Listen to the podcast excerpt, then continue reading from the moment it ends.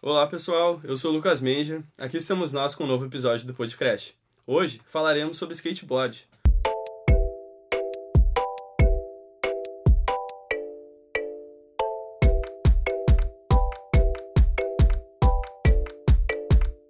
Para conversar com a gente sobre esse tema, temos aqui Mariana Menezes, skatista amadora, campeã brasileira do Skate Pool 2017 e atualmente sétima colocada no ranking do Skate Total Urb 2019.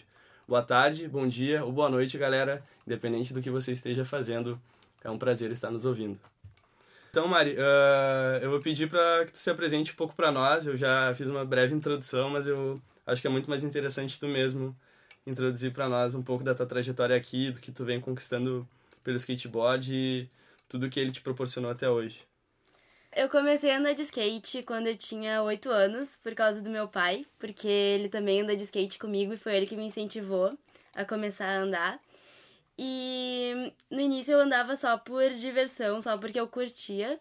Daí em 2017 eu corria uns campeonatinhos só no Rio Grande do Sul mesmo, só no estado.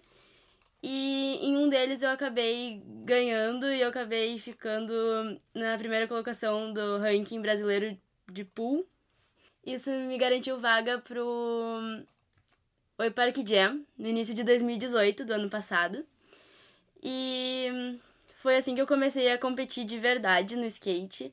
E eu comecei a gostar de andar e de competir e eu decidi que eu queria evoluir cada vez mais para isso.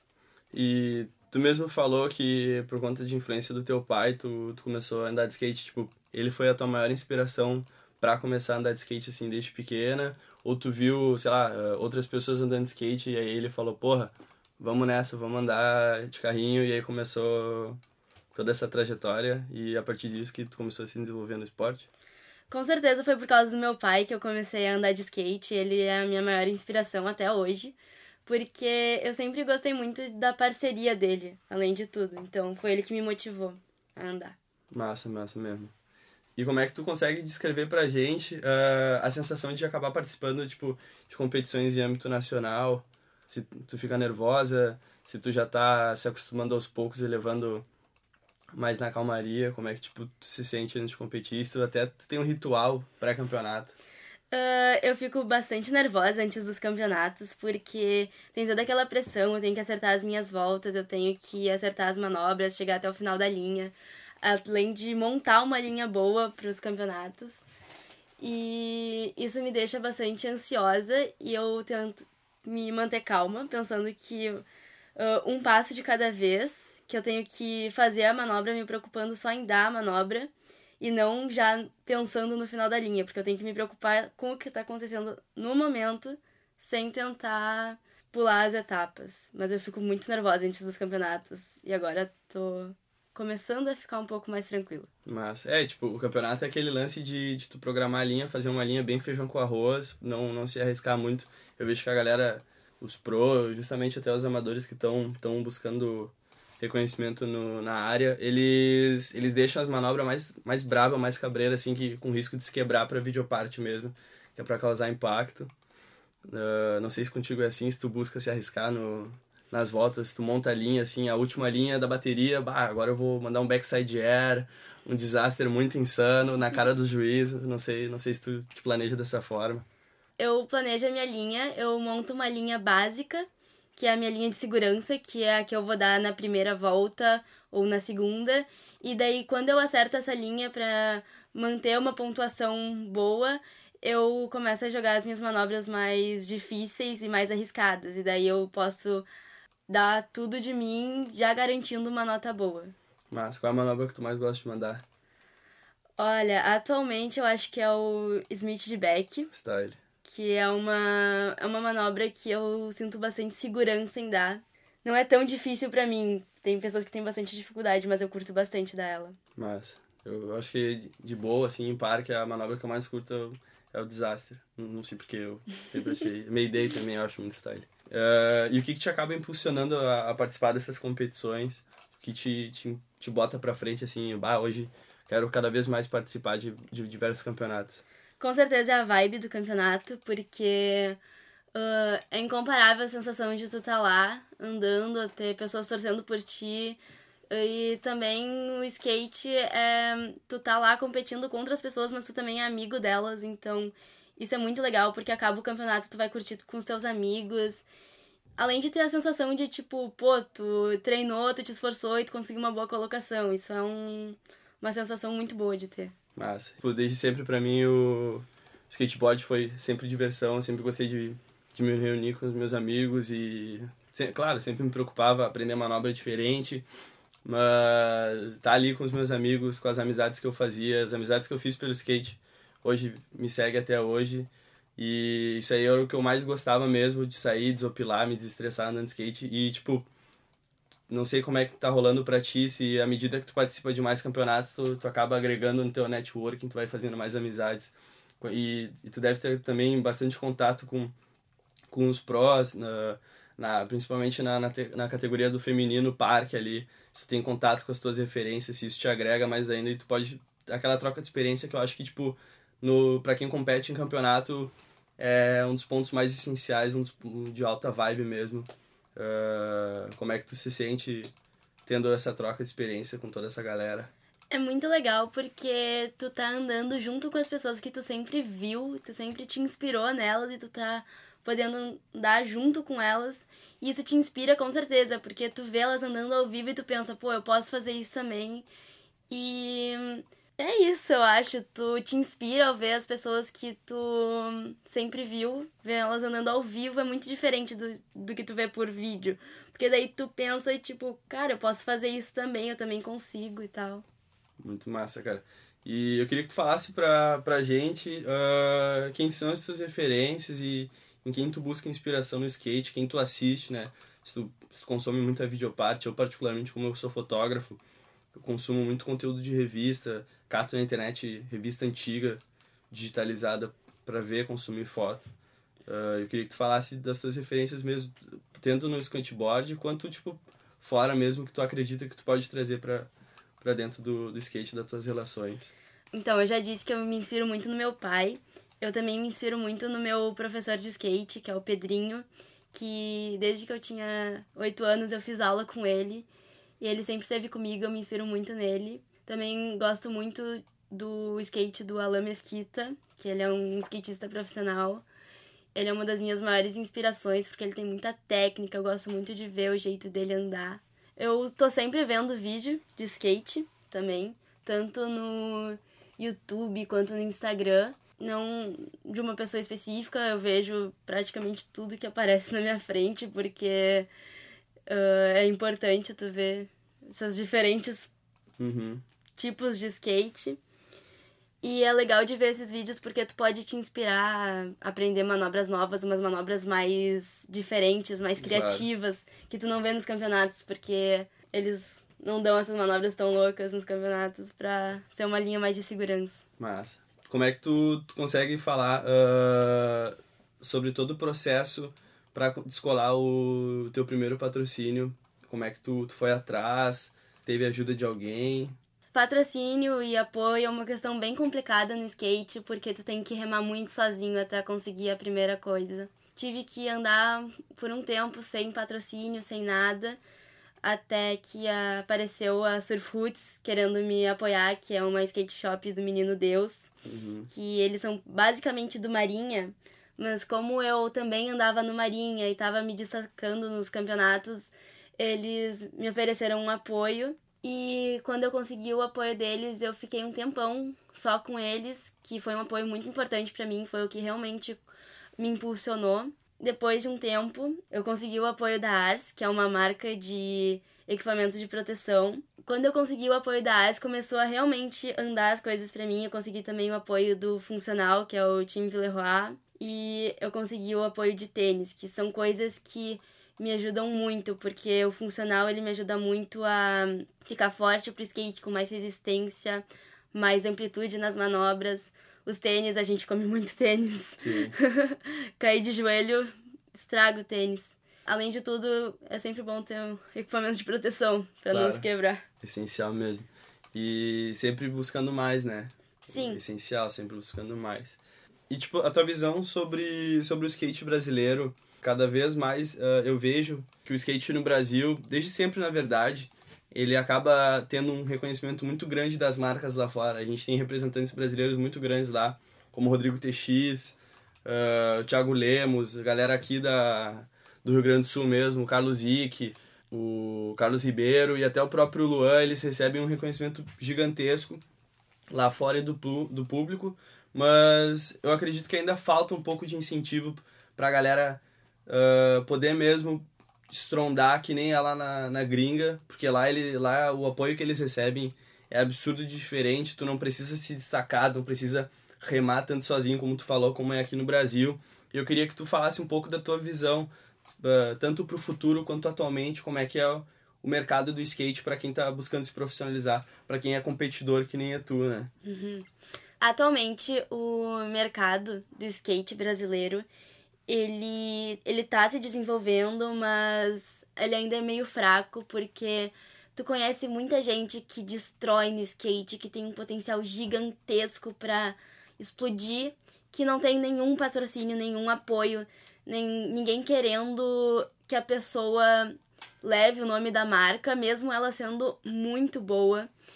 Eu acho que agora, com a entrada do skate nas Olimpíadas, o skate vai se profissionalizar um pouco mais, eu acho. Uhum. Uh, vai ganhar um pouco mais de mídia. E eu acredito que com a entrada do skate nas Olimpíadas, as marcas queiram investir mais em skatistas brasileiros. Porque agora tá um pouco difícil, tem muita gente que destrói demais e tá sem patrocínio nenhum, sem apoio nenhum. Então, tu acredita que o skateboard ter entrado no porte olímpico, né? É, é algo positivo pro mercado do skate?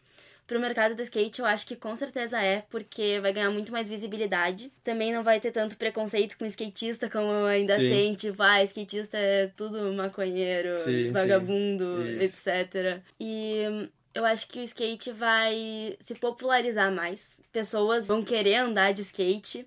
Pessoas que talvez não tivessem contato com o esporte antes, uhum. vai se desenvolver mais.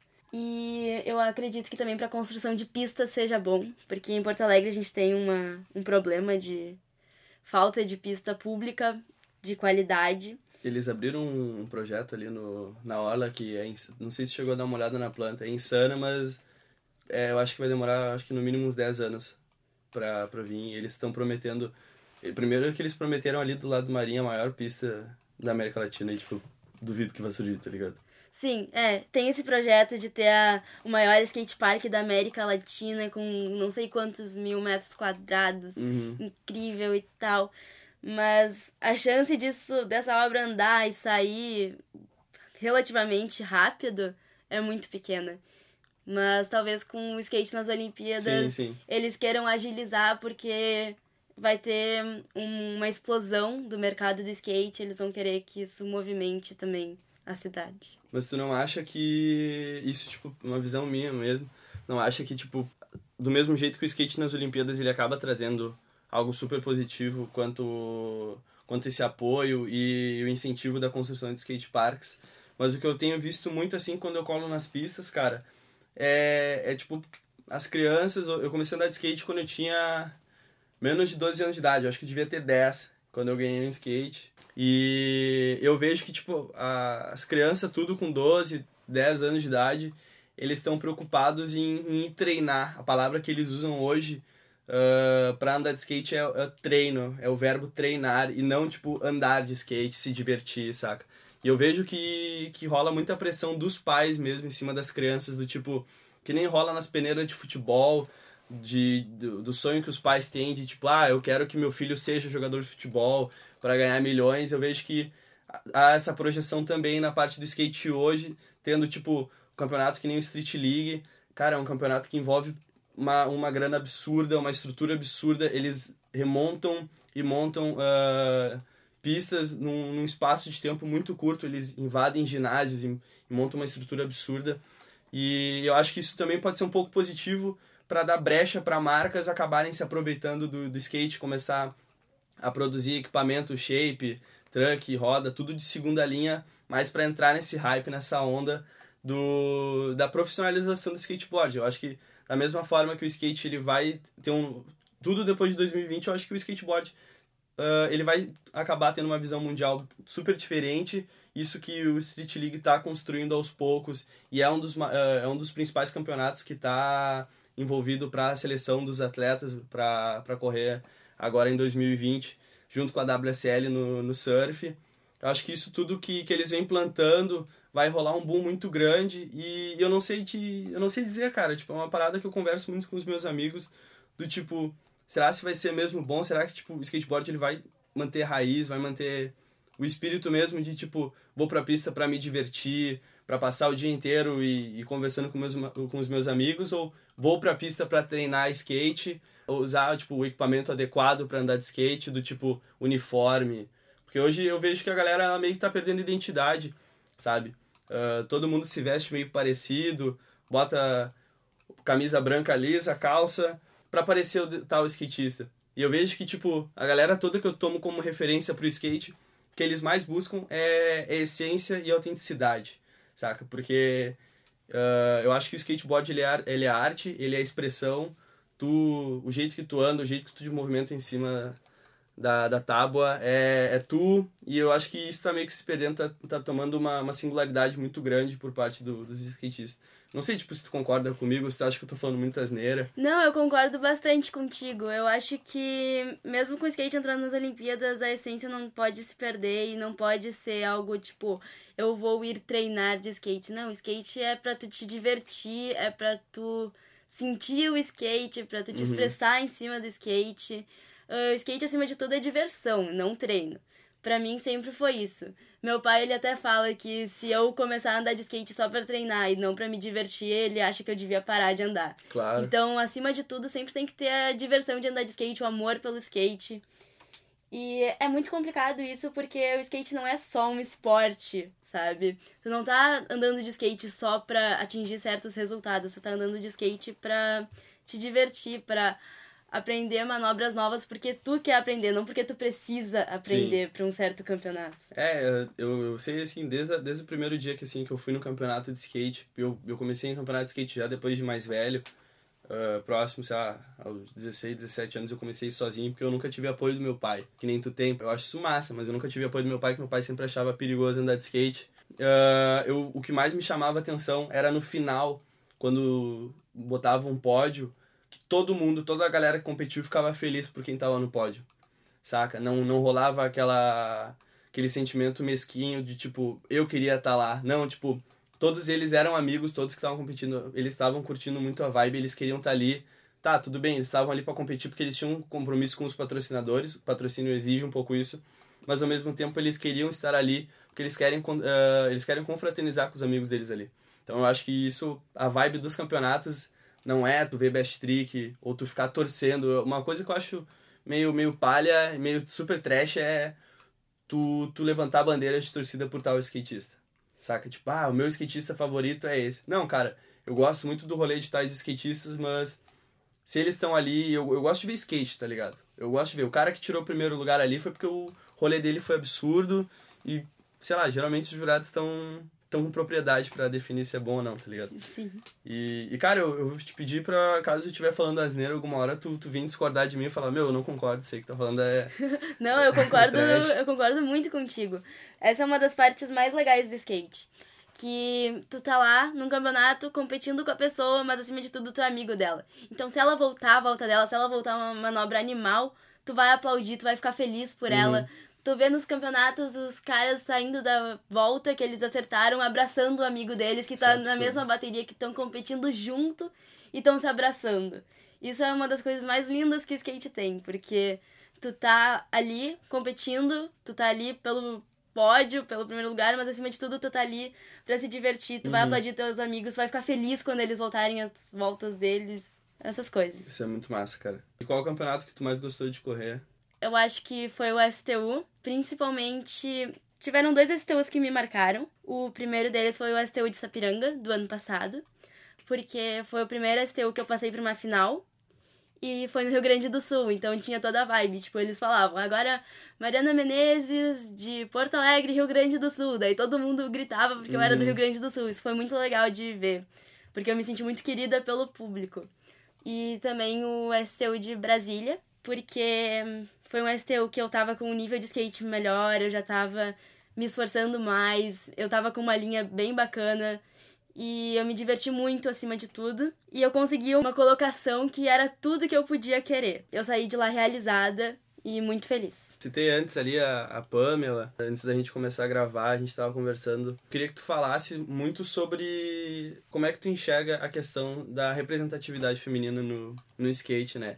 Uh, porque eu vejo que o, o, skateboard de um tempo para cá ele vem sendo atingido por um tsunami absurdo de, de tipo de mina andando demais saca? Eu, eu acho isso muito massa assim que as minas elas estão começando a tomar um, uma atenção tão grande quanto os caras do mesmo jeito que há campeonatos uh, exclusivamente só para caras também tem o das minas mas eu acho que é muito mais interessante isso que o STU aborda do tipo tem a categoria feminina, tem a categoria masculina. E eu, eu até acredito mesmo, sinceramente, que daqui a uns 10 anos, um pouco mais, os dois, tanto o masculino como o feminino, eles vão estar num, num patamar super parecido, assim, de, de importância, porque domingo passado, no, na Street League, a Pamela e a Raíssa foram quem representou o Brasil e não os caras no, no masculino. O Kelvin chegou a ficar em sexto, eu acho. Quarto. Quarto, isso, desculpa. Acho que ele se machucou, alguma é, coisa assim. Mas, mas, mas eu fiquei assim, ó, realizado mesmo de ver a Pamela, que, que tem o quê? Eu, eu tenho 20 anos, a Pamela deve ter 20, 21 também. Uh, a Dora Varela, ela tem 18. 18, tá no colégio ainda, saca? Uh, a Raíssa tem 11 anos e ficou em segundo lugar. Eu acho isso muito massa. Uh, eu tenho acompanhado muito mais o skate com, com toda essa, essa política que vem tomando, né, de uns anos para cá e tem me, me, fomentado muito mais e eu quero saber como é que tu tem enxergado isso, se tu já, já sofreu um pouco com isso, um pouco de repreensão pela galera nos campeonatos ou na pista, de tu chegar lá, ah, chegou a mina ali e os caras meio que falando, eu queria que tu, que tu falasse um pouco sobre isso porque é uma situação muito trash. Ah, essa questão do das meninas no skate, ela tá crescendo, elas estão ganhando, a gente tá ganhando, a gente tá ganhando mais espaço, tanto que agora a premiação do STU, por exemplo, ela é igual, tanto para os guris quanto para as gurias. Isso é uma coisa muito importante e experiências próprias sobre isso. Quando eu era pequena, essa foi a que mais me marcou, eu corria uns campeonatinhos que não valiam nada, era só por diversão. E tinha um campeonatinho que não tinha categoria feminina. E deu, pô, vou correr com os guris, meus amigos e tal. Meu pai chegou pra me inscrever, pra botar meu nome na inscrição. E hum, o cara que tava organizando o campeonato falou que não, eu não podia correr o campeonato. Daí o meu pai ficou tipo, por que, que ela não pode correr o campeonato junto com os guris? E a justificativa que ele deu foi porque imagina se ela vence. Imagina se ela vence dos guris, como é que eles vão lidar com isso? Isso foi uma coisa que me marcou muito porque na época eu não entendi. Na época meu pai falou que não ia dar e tal. Eu, tá, que pena. Mas daí quando eu cresci, eu comecei a entender a relevância que aquilo tinha. Uhum. Eu fiquei muito de cara. Porque ele não me deixou correr o campeonato, porque imagina se uma menina ganha dos guris. E qual vai ser o próximo campeonato que tu vai correr? Eu sei que daqui a duas semanas vai rolar o STU, etapa do Qualifying Series aqui, na, aqui em Sapiranga. Inclusive, para quem tá nos ouvindo, Fica aí o convite, vai ser. Uh, as eliminatórias vão ser dia 12 de outubro, no feriado, e as finais vão ser dia 13. Isso. E no, na sexta-feira, dia 11, rola os treinos, né? Isso, os treinos oficiais eu acho que é dia 11. Isso. E vai ser muito massa, vai ser muito irado. Mas antes do STU vai ter um campeonato regional na Suel. Não sei se tu conheço, sabe onde é. Conheço. É muito longe pra mim, mas eu já fui uma vez lá. e é um lugar é clássico aqui. Daí vai ter um campeonato regional que vale pontos pro ranking gaúcho. E eu vou correr ele também, mas meus focos por enquanto estão principalmente uhum. no STU de Sapiranga. Tá. E tu tá em sétimo hoje no, no ranking do STU. E no ranking Isso. gaúcho tu tá em qual colocação? No ranking gaúcho eu tô em primeiro por enquanto. E eu queria saber se tu tem vontade de, de filmar uma videoparte Uh, não sei se tu viu o vídeo que a, que a Vans lançou pela Thrasher do. Acho que é Take It Back, o nome do Geoff Rowley. Com, tem participação do Pedro Barros. Acho que eu vi sim. Meu, esse vídeo é um absurdo. E eles lançaram, acho que dois dias atrás, um vídeo na Thrasher do Pedro Barros. Eu não, não lembro o nome, acho que é Treasure Island, o nome do pico. Que foi no rolê que o Pedro Barros lançou com o Jake Phelps. E dele tentando mandar um, um 540 e a interação dos dois. É, é massa, assim, tu ver o Jake Phelps falando e, e botando o cara pra cima. Sim. Cara, pra mim o Jake Phelps, ele era a reencarnação, assim, os deuses do skate tiveram um filho e nasceu o Jake Phelps, assim. E tu tem vontade de filmar uma parada assim, de sair num, num grande veículo, tipo a 100%, a Thrasher? Eu acho que deve ser muito legal tu participar de uma videoparte, tu gravar nos picos que tu acha mais irados, com as manobras que tu mais curte, sem aquela pressão de preciso acertar essa manobra para ir bem no campeonato. Eu acho que deve ser muito legal filmar uma videoparte, eu gostaria de filmar uma um dia. A Primitive lançou agora uma da Eurotour deles, não sei se chegou a ver. Não, não muito, vi. Eu, eu gosto muito de ver essas, essas videopartes de, das tours que as marcas fazem, porque tipo, é num período de um, que, um, dois meses que eles fazem as viagens e geralmente as videopartes grandes elas demoram de um a dois anos. Então, o conteúdo que tanto toda a galera que tá filmando por trás consegue extrair disso, eu acho, acho muito insano. Uh, esse dia tu precisar de alguém para filmar videopartes, estão me disponibilizando aqui. Valeu. E só para finalizar mesmo, Mari, uh, eu queria que tu falasse de forma bem breve o que, que tu acha que o futuro guarda para ti. Eu não sei o que o futuro guarda para mim, mas eu espero que Uh, eu sempre continue andando de skate, não importa a situação. Eu gostaria muito de virar profissional no skate, viver pelo skate. Coisa boa. Mas mesmo se isso não acontecer, eu quero continuar andando de skate até o fim dos meus dias, até onde eu puder e sempre me divertir em cima do skate. Eu não quero nunca perder o amor que eu tenho pelo skate. Porque é muito importante tu gostar do que tu faz, nem que seja só teu hobby. Isso é essencial. Todo... Eu desejo de todo mundo não perder o amor pelo skate, cara. É. E... Então é isso, Mário. Muito obrigado. Uh, com isso a gente acaba terminando o podcast de hoje. Gostaria de agradecer a convidada pela participação, aos ouvintes por passar esse tempinho com a gente e eu vou pedir que vocês não se esqueçam de compartilhar o nosso podcast com os colegas. Nos sigam no Instagram, arroba eu sou Famecos e curtam a nossa página no Facebook. Na produção, Lucas Menger e Amanda Gorziza, na técnica, Melissa Donita. E até o próximo programa, pessoal. Muito obrigado.